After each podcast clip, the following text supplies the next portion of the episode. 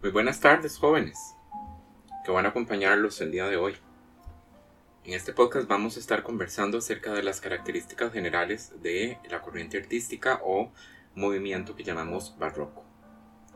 Vamos entonces a puntualizar una serie de aspectos acerca del barroco, parecido a lo que hicimos con el manierismo, identificando sus límites temporales, viendo de dónde proviene el, el nombre del periodo, analizando su fortuna crítica, revisando sus características y algunos aspectos histórico-culturales que, como contexto del surgimiento del barroco, nos explican algunas de sus características.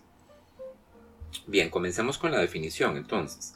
El barroco sería el estilo artístico que se desarrolla en Europa Occidental durante el siglo XVII. Si bien es cierto, algunas eh, expresiones del barroco, ya perfectamente conformadas, aparecen durante la última década del siglo XVI, es decir, 1590 a 1600, normalmente la historiografía acepta el inicio del siglo XVII como el momento en el que ya podemos hablar de una predominancia del barroco. El barroco se desarrolla a lo largo de toda la centuria y eh, todavía domina eh, algo del inicio del siglo XVIII, de los años 1700. Sin embargo, matizaremos eso cuando lleguemos hasta ese punto. Barroco es algo que se puede discutir desde varios puntos de vista. Podemos hablar, tal como lo hemos mencionado antes, de un estilo artístico barroco, pero también podríamos hablar en términos de una era del barroco. El barroco como eh, el espíritu, si ustedes quieren, de un momento particular de la historia de Europa, eh, expandiendo esa noción para que eh, aborde o empape otros aspectos más allá del mundo de lo artístico. Podríamos considerar que hay una eh, teoría política del barroco, que hay una manera de gastar y de consumir una economía barroca. Podríamos decir que también hay eh, digamos, una mentalidad barroca, es decir, una visión de mundo barroca, incluso una filosofía de vida del barroco. Si bien no todos los investigadores, todos los académicos consideran que eh, sea propio hablar en esos términos, nosotros vamos a considerar que el barroco es algo más que un estilo artístico. Es un estado de la cultura, es un estado de las ideas, que lo empapa y lo invade todo. Y que, pues, en su, en su enorme dimensión, a veces es difícil de definir, difícil de determinar, eh, difícil de ofrecer una descripción que aborde todos sus matices y que aborde también este, eh, todos sus aspectos. Algo parecido a lo que nos pasa con el Renacimiento. Cuando hablamos del Renacimiento, estamos hablando de algo más que solamente pintura, escultura y arquitectura. Hay una literatura del Renacimiento, una filosofía renacentista, una manera de entender lo político, de entender lo económico, etc. Bien, el Marroco eh, también es considerado como eh, una época magnífica, una época gloriosa. No por nada se habla del siglo XVII como el siglo de las maravillas, es decir, el siglo de los grandes descubrimientos y de las grandes creaciones. En España, eh, el barroco coincide también con el famoso siglo de oro, que es el momento más glorioso de las letras españolas. Así que eh, no podemos hablar de una sola cosa, no podemos hablar de un solo barroco, sino que tendríamos que hablar de muchos barrocos. Hay muchos barrocos que dependen de la coordenada geográfica, que dependen de la cultura también. Es decir, hay múltiples maneras de vivir lo barroco. Vamos a encontrar que el barroco tiene características distintas en Italia, que en Flandes, en Holanda, que en Francia, en Inglaterra, que en Portugal. Entonces, eso nos crea un panorama complejo. Eh, tratar de ofrecer una definición eh, que sea tan englobante, tan abarcativa como la que nos propone eh, pues esta pequeña discusión que hemos hecho, se convierte en todo un hazaño. Así que vamos a ir poco a poco pelando las capas de esta cebolla que es el barroco para tratar de encontrar qué es lo que hay en su centro, ¿verdad? Para ver qué, cuál es el núcleo, cuáles son los rasgos que, definen el, carácter de esta época, su idiosincrasia. Un primer acercamiento que podríamos hacer a este problema es eh, abordar el estudio del origen de la palabra que se ha utilizado para definirlo. ¿De dónde viene barroco? Analicemos la etimología, es decir, el origen de la palabra. Y esta vía, eh, pues, a primera vista pareciera ser un callejón sin salida, por el hecho de que no tiene una etimología segura o clara. No sabemos de dónde es que viene el término barroco. Sin embargo, algunas de las opciones que podemos considerar nosotros al respecto eh, van a, eh, eh, a terminar siendo muy reveladoras, a insinuarse como muy importantes o esclarecedoras para comprender qué se quiere decir con barroco. Una primera teoría es la que nos propone que el concepto de barroco, la palabra barroco, proviene de la lengua portuguesa y que se utilizaba originalmente para denominar una perla, una perla de ostra, deforme e irregular. En español lo que llamamos una barrueca. Y esto pues cargaría el significado de algo que es excéntrico y caprichoso. Es decir, que tiene una forma impredecible. Y esto ya nos acerca a una primera determinación de lo que vamos a entender por el estilo barroco, como algo que se caracteriza justamente por eso, por el capricho y por la excentricidad en sus formas, en la manera en que eh, se decora la arquitectura, en la manera en que se coinciden las composiciones, ¿verdad? Ya no estamos hablando de pautas que están basadas pues en lo matemático, en lo racional, en lo predecible. Eh, otra, eh, otra posibilidad otra hipótesis que se ha propuesto sobre la etimología de la palabra es que provenga de barroco. Barroco es un término que se utiliza en la filosofía escolástica. Si ustedes recuerdan nuestro estudio del arte gótico, la escolástica es una forma de filosofía, una corriente filosófica que aparece durante el final de la Edad Media y que estaba muy basada en las ideas de Aristóteles. Barroco entonces determina un argumento que es débil, que tiene poco fundamento lógico, cuya ambigüedad hace pasar algo que es falso por verdadero. Es decir, se utiliza para señalar una afirmación o un argumento que, en términos cotidianos, es un razonamiento artificioso y pedante. Artificioso quiere decir artificial, ¿verdad? Y pedante no tengo que explicarle nada que quiere decir pedante. Entonces, en el concepto de barroco parece también haber una determinación de este estilo artístico como algo que es artificial, como algo que es eh, histriónico, que es posado, que no es realmente un reflejo verdadero de la naturaleza, sino que es algo que hemos nosotros artificialmente endulcorado. Y hay una cierta pedantería en la manera en que nos habla, ¿verdad? En un lenguaje que es eh, adrede ambiguo, rimbombante, exagerado. Bien, estas dos posibilidades que hemos contemplado son muy reveladoras porque nos llevan a nosotros a entender que no parece ser que el concepto de barroco fuera originalmente un concepto al que quisiéramos nosotros estar vinculado. Parece que la idea de barroco era originalmente una noción bastante peyorativa, que tenía muchos matices negativos. Lo caprichoso, lo excéntrico, lo artificial y lo pedante no parece como una manera de describir eh, a un fenómeno o incluso a una persona que sea muy agradable, muy educada, ¿verdad? Nosotros no quisiéramos ser descritos en esos términos. Lo que nos lleva entonces a la fortuna crítica del barroco.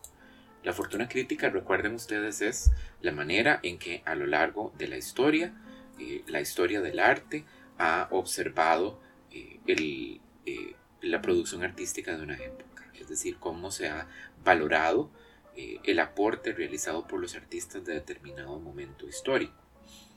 Entonces tendríamos que considerar nosotros que durante la época de eh, la Revolución Francesa, la burguesía revolucionaria comentaba desde ese momento, que era el final del siglo XVIII, la idea de lo barroco como un arte extraño y un arte excesivo. Por supuesto, la burguesía revolucionaria tenía eh, una visión del mundo que estaba completamente encontrada, completamente, digamos, en oposición a la que tenían las clases altas que siempre habían estado dotadas del poder, ¿verdad? La aristocracia, la nobleza, el clero, toda esa monarquía absoluta. Así que era evidente que iban a tener, por supuesto, una, eh, un, pensamiento bastante crítico, una visión bastante eh, crítica de la producción artística que adornaba los interiores palaciegos, de este, el, entorno eh, doméstico de estas personas, además de también los palacios en donde se recibían a los invitados, eh, desde donde se administraban los, eh, los, los, reinos, las grandes construcciones que se utilizaban como eh, pues este, flores colocadas en el ojal de los grandes señores de estos reinos de la época del siglo XVII. Entonces, por ejemplo, en el Diccionario de las Bellas Artes y del Dibujo de Francesco Milizia, que es un italiano, por supuesto, publicado en el año 1797, se definía lo barroco como el superlativo de bizarro, el exceso de lo ridículo. En el Diccionario de Trevaux, en 1771, diccionario eh, de artes también, se decía lo siguiente. En una pintura, un cuadro o una figura de gusto barroco, las reglas y las proporciones no son respetadas y todo está representado siguiendo el capricho del artista. Entonces llegamos a una conclusión bastante evidente y es el hecho de que el concepto de la palabra barroco fue acuñado originalmente para denominar una época particular de la historia del arte que era considerada como el producto de una cultura decadente, una cultura decadente a la que no le teníamos ningún aprecio, la cultura que había sido producida por la élite que nos había eh, oprimido durante mucho tiempo. Así era como pensaban los revolucionarios, ¿verdad? Entonces, esta no era de ninguna manera una valoración justa de este momento histórico. Sobre todo eh, se buscaba comparar constantemente el barroco con el renacimiento y observar las diferencias evidentes que habían entre las expresiones artísticas de una época y las de la otra. Como dijimos en este, la oportunidad anterior, el Renacimiento siempre ha tenido una fortuna crítica maravillosa.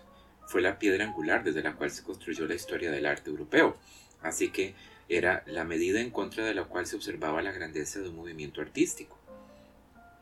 Vamos a tener que esperar nosotros hasta el siglo XIX, finales, para ver un cambio en la valoración del barroco, para ver un cambio en la sensibilidad de las personas y la aparición de una serie de propuestas que valoraban los productos artísticos realizados durante esta época con ojos que eran bastante más objetivos y era más crítica de esta visión original del barroco como algo que tiene escaso valor y está conformado eh, evidentemente por una serie de productos artísticos que eh, tienen como condición dominante perdón, la exageración y la ridiculez.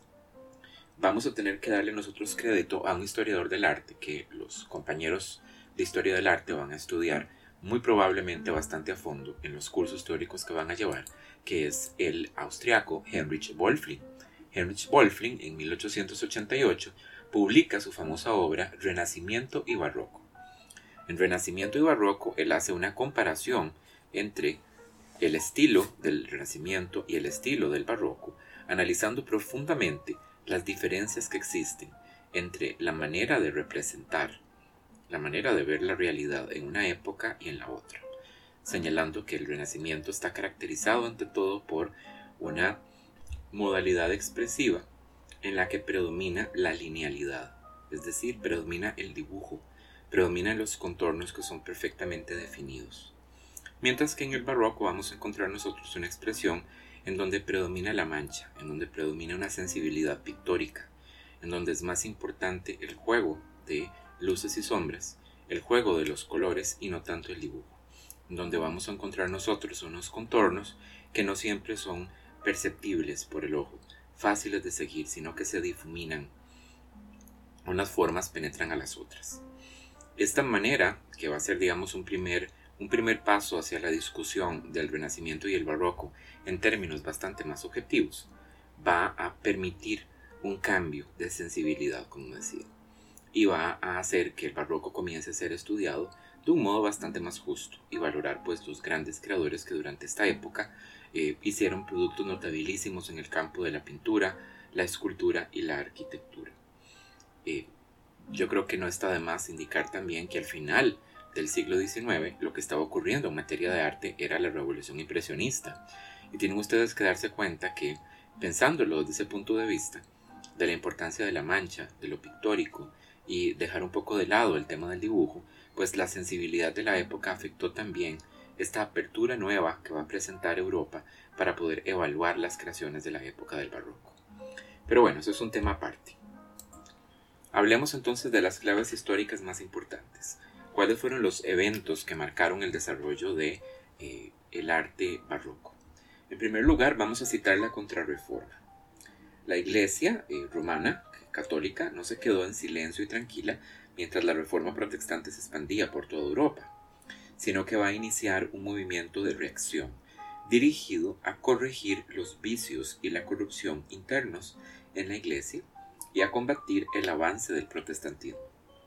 Este movimiento se conoce con el nombre de Contrarreforma. Las naciones que dirigían este movimiento fueron las diferentes este, ciudades-estado italianas y el Reino de España, el cual todavía vivía un fervor religioso bastante medieval y gozaba de un clero más organizado y menos corrupto que el de muchas otras partes de Europa. Los monarcas y los dirigentes, los gobernantes de estos diferentes estados, van a ser el brazo armado de la Iglesia en una serie de guerras, guerras de fe se llaman, que se luchan en contra de los protestantes. El corazón del movimiento de contrarreforma va a ser el concilio de Trento. Esto va a ser sumamente importante para nosotros en este curso y en el que sigue, así que atención. El concilio de Trento es un concilio ecuménico, es decir, es una reunión de todos los altos jerarcas de la Iglesia, convocada en momentos de gran emergencia muy importantes para discutir asuntos de fe que son relevantísimos. Fue convocado por la Iglesia en el año 1545, siglo XVI, estamos en la época del manierismo, para analizar los reclamos del protestantismo, las críticas que se hacían a la Iglesia, sobre los dogmas del catolicismo y diseñar también medidas para reducir los visos del clero que ya habían sido absolutamente visibilizados. Representantes de todos los países que eran fieles al Papa llegaron y la deliberación fue muy larga y con constantes interrupciones causadas por guerras y conflictos tanto dentro de los propios países como entre ellos. Dieciocho años más tarde, el concilio concluye, y como resultado se reafirmó la autoridad de la Iglesia y su papel necesario de intermediaria para la salvación del ser humano. Esa era una de las críticas que hacía Lutero. Lutero decía que la Iglesia, que los, clérigos no eran, eh, digamos, más importantes que la gente común y corriente, que los legos, y que la Iglesia no debía ser intermediario entre la salvación y el ser humano la contrarreforma y el pensamiento de, los católicos es opuesto, evidentemente. Se va a reafirmar también el culto a la Virgen María y a los santos, que había sido absolutamente atacado también por los protestantes. Lutero, Juan Calvino y los demás líderes decían pues que el papel de los santos y de la Virgen era sencillamente cero en la vida cristiana porque eh, Jesucristo no ocupaba intermediarios para ofrecer la salvación al ser humano, pero en el campo del catolicismo esta noción se rechaza. Así que vamos a ver que eso va a afectar con fuerza las artes visuales, porque para reafirmarse la iglesia entonces va a impulsar, va a redoblar esfuerzos para impulsar a la Virgen María, a los santos como intercesores ante la figura de Dios Padre y de Jesucristo. Así que vamos a tener mucho arte que va a estar inspirado justamente en esa idea. Vamos a ver, por ejemplo, muchas representaciones de santos teniendo visiones, de santos subiendo a los cielos, las famosas apoteosis, representaciones de la Virgen María, milagros que están asociados a los santos mártires y a la figura de María, etc.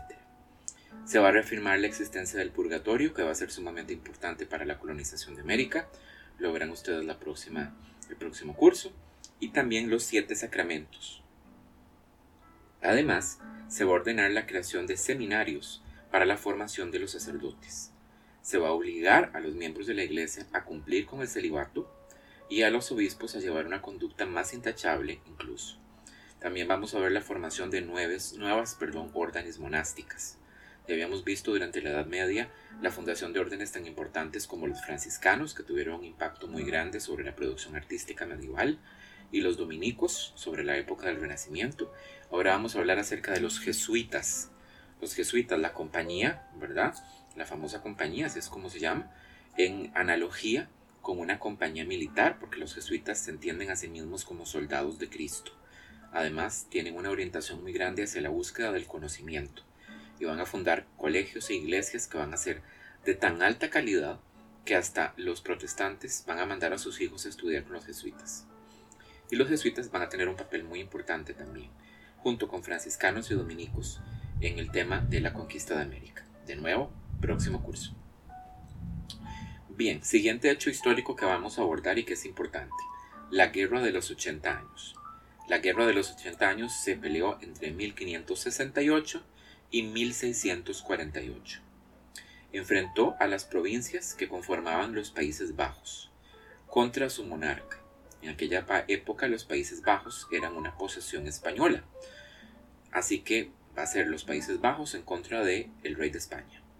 Los territorios que llamamos Bélgica y Luxemburgo van a permanecer fieles a la corona española, mientras que el resto se va a rebelar, logrando finalmente alcanzar la independencia. Es decir, automáticamente se volvieron independientes después de esta guerra, ¿verdad? Y un estado aparte.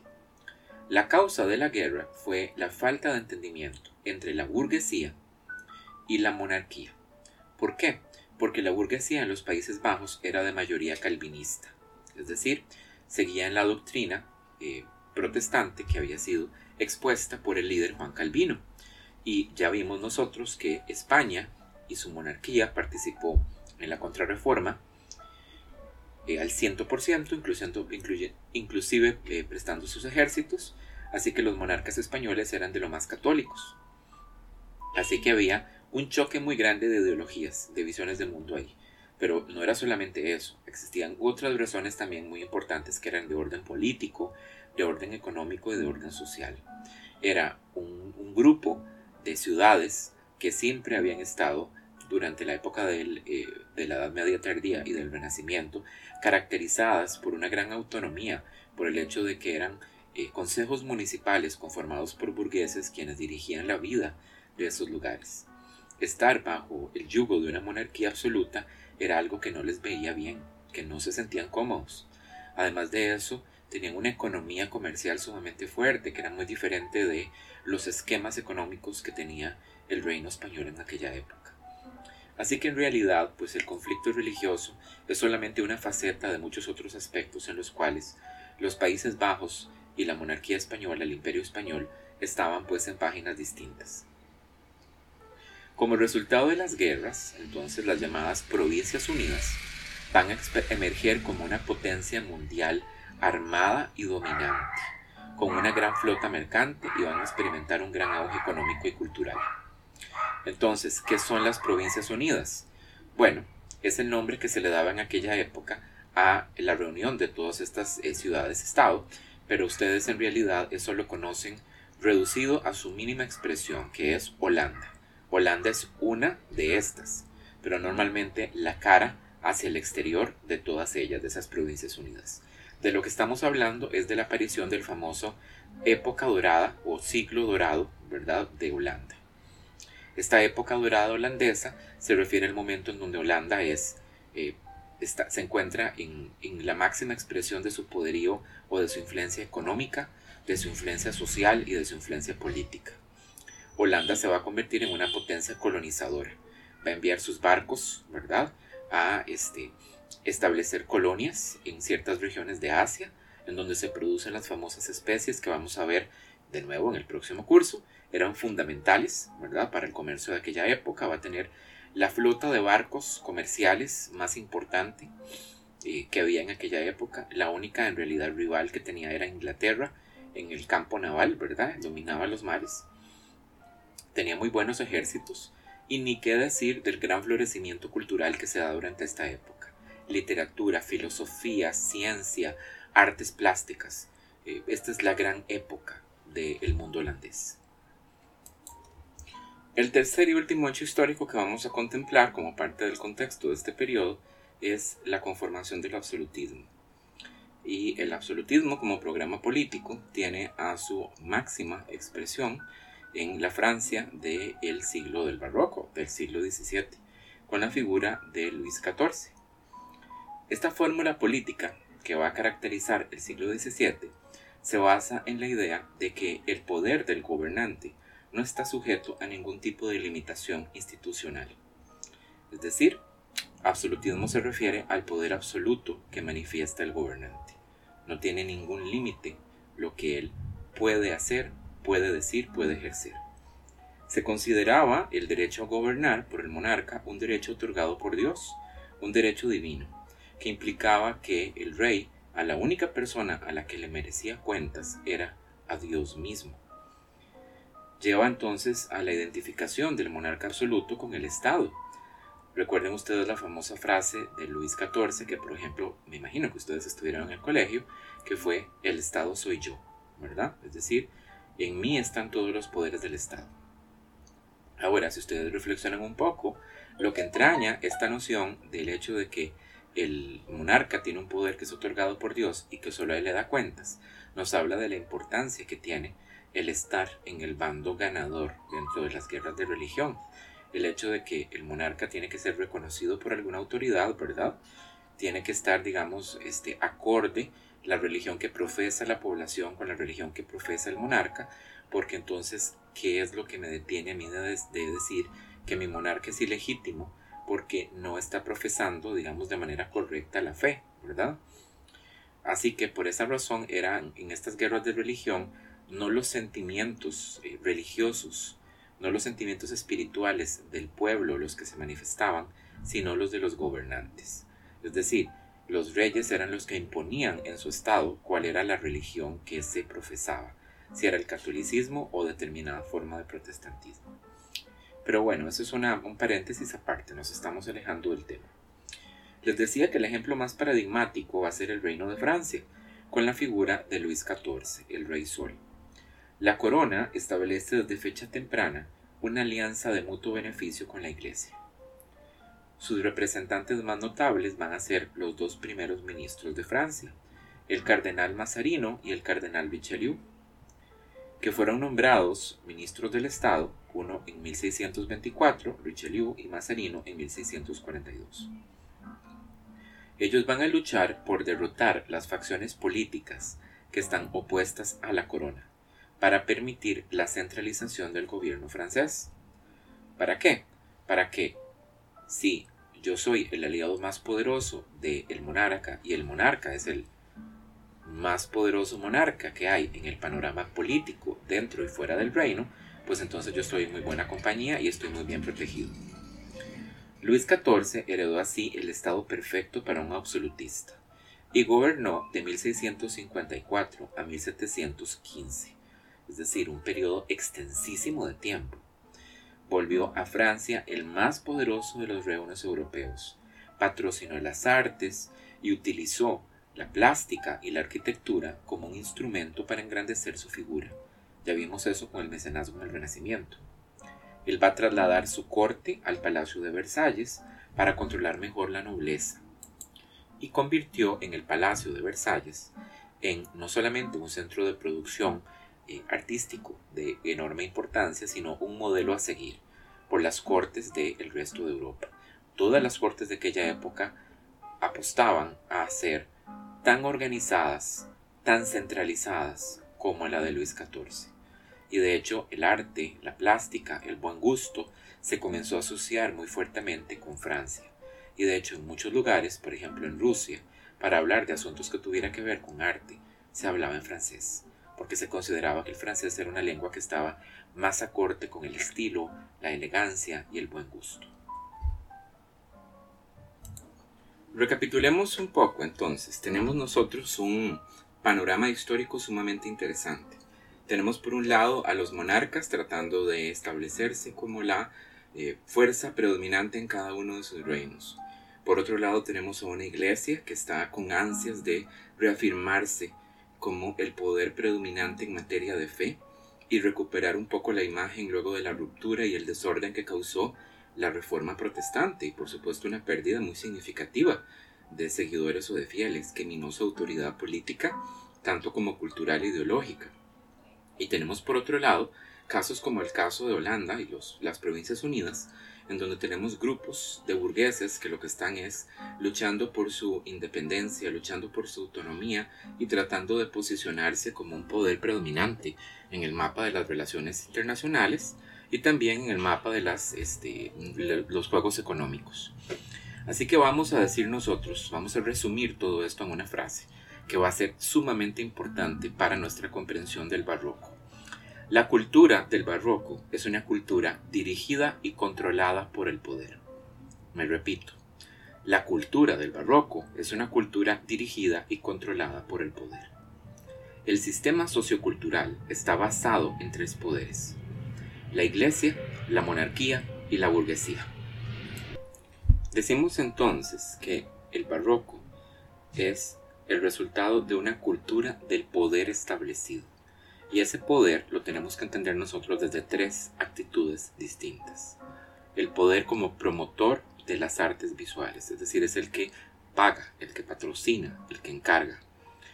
El poder como consumidor de las artes visuales, es decir, estas obras están pagadas en gran medida para satisfacer los gustos y las necesidades de las élites.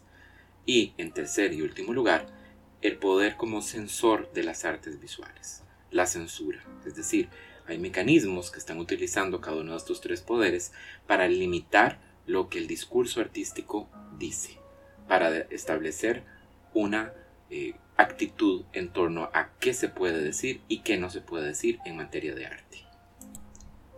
¿Cuáles serían esos recursos? Bueno, si ustedes producen obras artísticas que critican abiertamente a la monarquía, a los reyes, pues irán a la cárcel si ustedes critican eh, las opiniones de la burguesía protestante, probablemente van a ser juzgados o juzgadas como brujas, ¿verdad?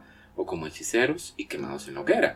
Y si ustedes critican la autoridad o las decisiones tomadas por la Iglesia Católica, ¿verdad? Por el clero, probablemente van a terminar en una cárcel inquisitorial, ¿verdad? La Inquisición se va a encargar de ustedes. Entonces, observen ustedes esa característica.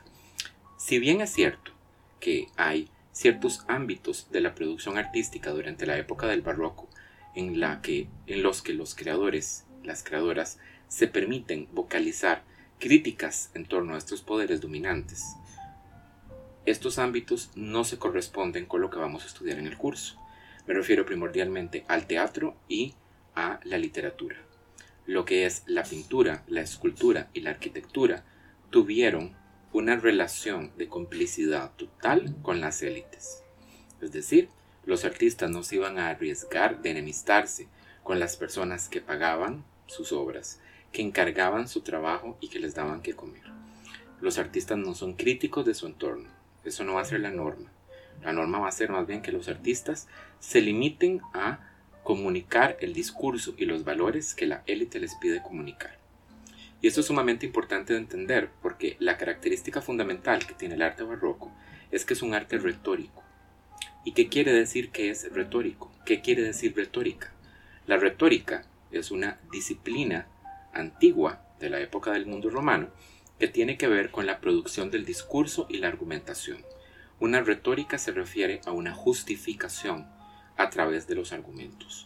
Y eso es justamente lo que quiere las élites con las obras artísticas que van a cargar y producir. Es un arte que les justifique, un arte que no les ataque, un arte que les sea agradable. Es un mecanismo que les va a presentar ante la masa que dominan como líderes que son justos y como líderes que tienen todo el derecho legítimo para ejercer ese liderazgo. Así que van a poner bajo su control a los artistas utilizando esos mecanismos de censura que ya mencionamos para coordinar ese discurso artístico, un discurso retórico, como dije antes. Es un arte que lo que busca ante todo, el arte del barroco, es convencer, convencer a la gente de la autoridad y el poder de estos tres actores históricos tan importantes que acabamos de mencionar. Ahora, entonces tenemos que hablar en este periodo no de la existencia de una élite, sino de la existencia de unas élites, unas élites que están estableciendo relaciones entre ellas que son muchas veces tirantes, a veces cómplices y a veces enemigos. Muchas veces la monarquía absoluta católica se alió con los líderes protestantes para debilitar el poder de la iglesia que atentaba con cuartear su libertad. También muchas veces ocurre lo opuesto. Terminan los monarcas aliándose con la iglesia para ponerle un hasta aquí a la burguesía en su crecimiento. Así que vamos a ver también que hay alianzas entre el protestantismo y la iglesia, como por ejemplo en el momento en que los líderes protestantes envían sus hijos a colegios y escuelas que son de los jesuitas, ¿verdad? Para que estos tengan una educación privilegiada que les permita competir de manera igual con los hijos de los aristócratas y de los monarcas absolutos. Entonces, vamos a tener que una de las condiciones importantes de esta época es una cultura que es muy compleja y una cultura que es contradictoria. Cuando nosotros examinamos con rigor la cultura del siglo XVII, la cultura del barroco, se nos revela que esta está llena de matices, llena de perfiles encontrados. Y esta complejidad no se refiere al hecho de que los mensajes que se envían en el arte son crípticos, como pasó por ejemplo en el manierismo, sino a una dificultad muy grande por establecer categorías únicas para describir todo el arte del periodo. Hay intereses encontrados aquí. Entonces nosotros podemos trazar una serie de pares de conceptos contrapuestos a través de los cuales podemos observar un poco esa complejidad que manifiesta el arte del barroco.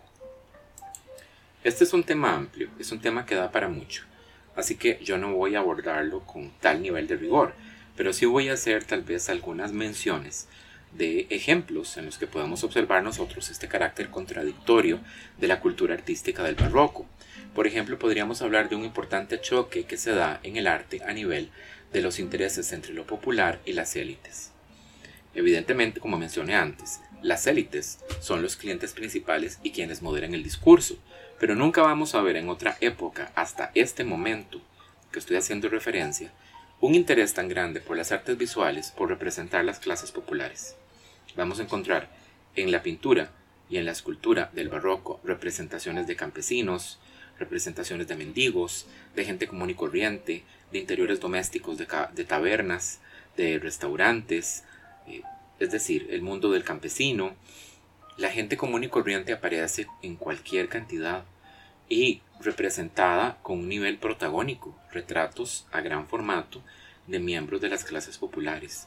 Pero hay que tener muy en claro que estas clases populares están siendo representadas en el discurso artístico de las élites a partir de los valores de las élites, de cómo las élites ven a esas clases plebeyas y populares.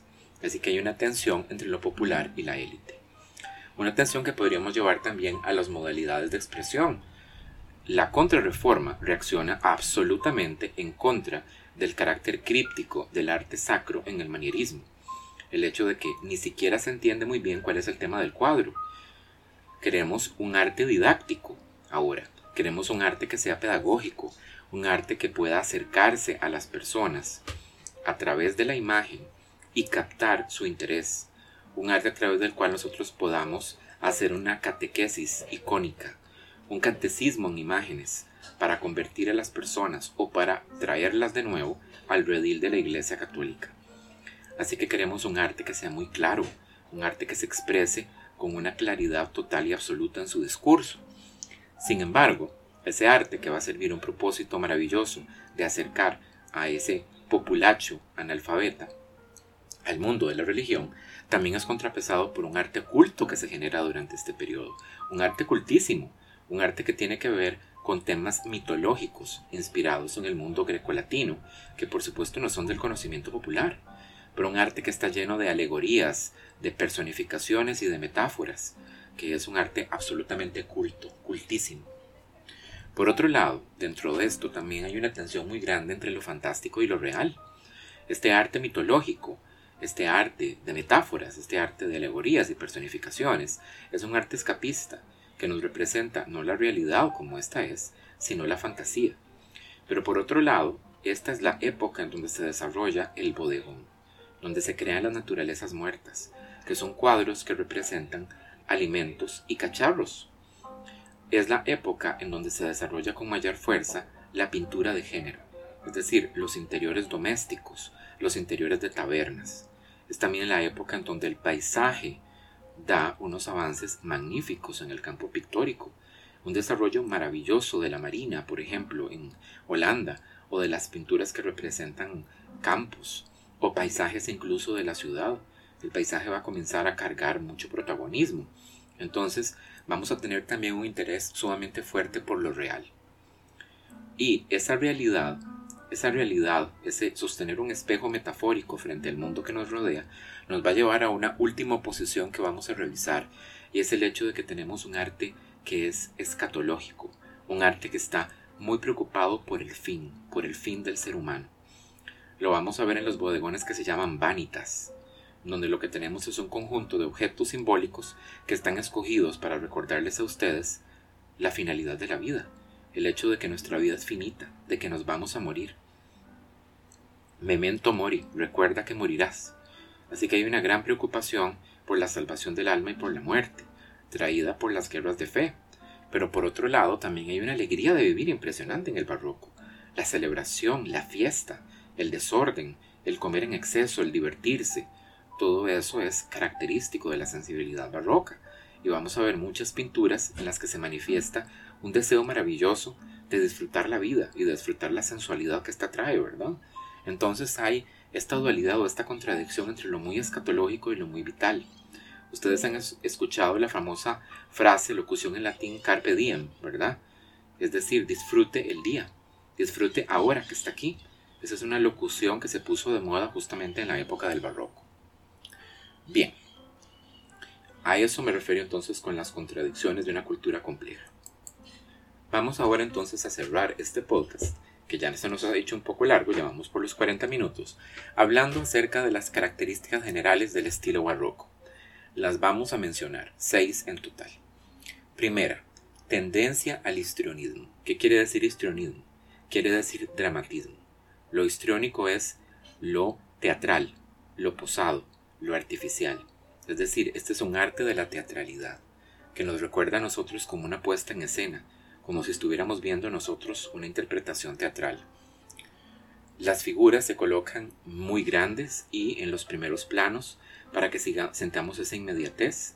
Hay una expresión corporal muy fuerte, gran gestualidad, expresión también en el rostro de las emociones y de los pensamientos.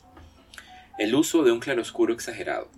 Esta no es la iluminación natural que encontramos en el Renacimiento, sino que vamos a ver una luz que está inspirada también en la luz teatral con exagerados contrastes de luz y sombra, como si hubiese un foco, ¿verdad?, de escenario que está colocado sobre los personajes principales y una oscuridad que ensombrece a los secundarios.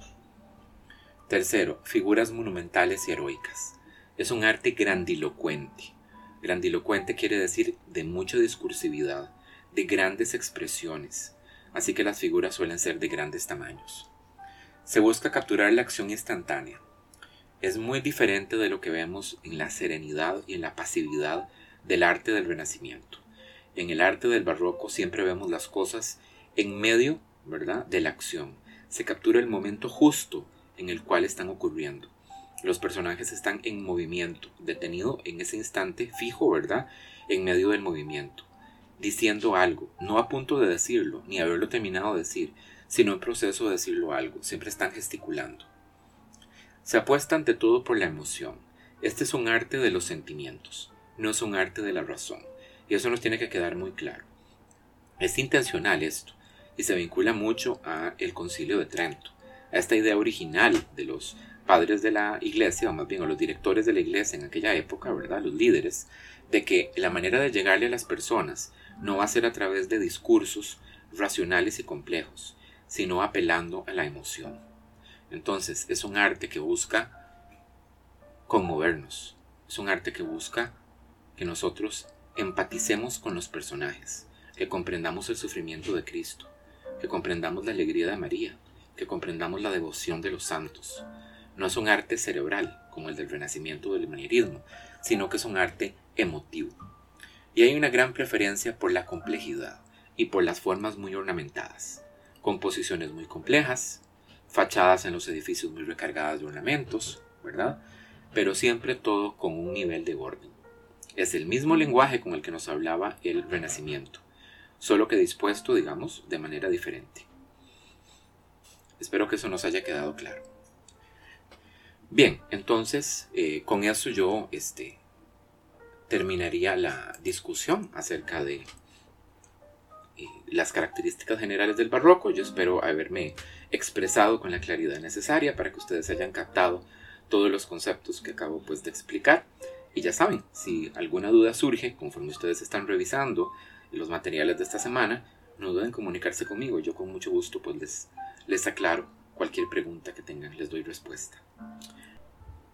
Un saludo cordial. Hasta luego.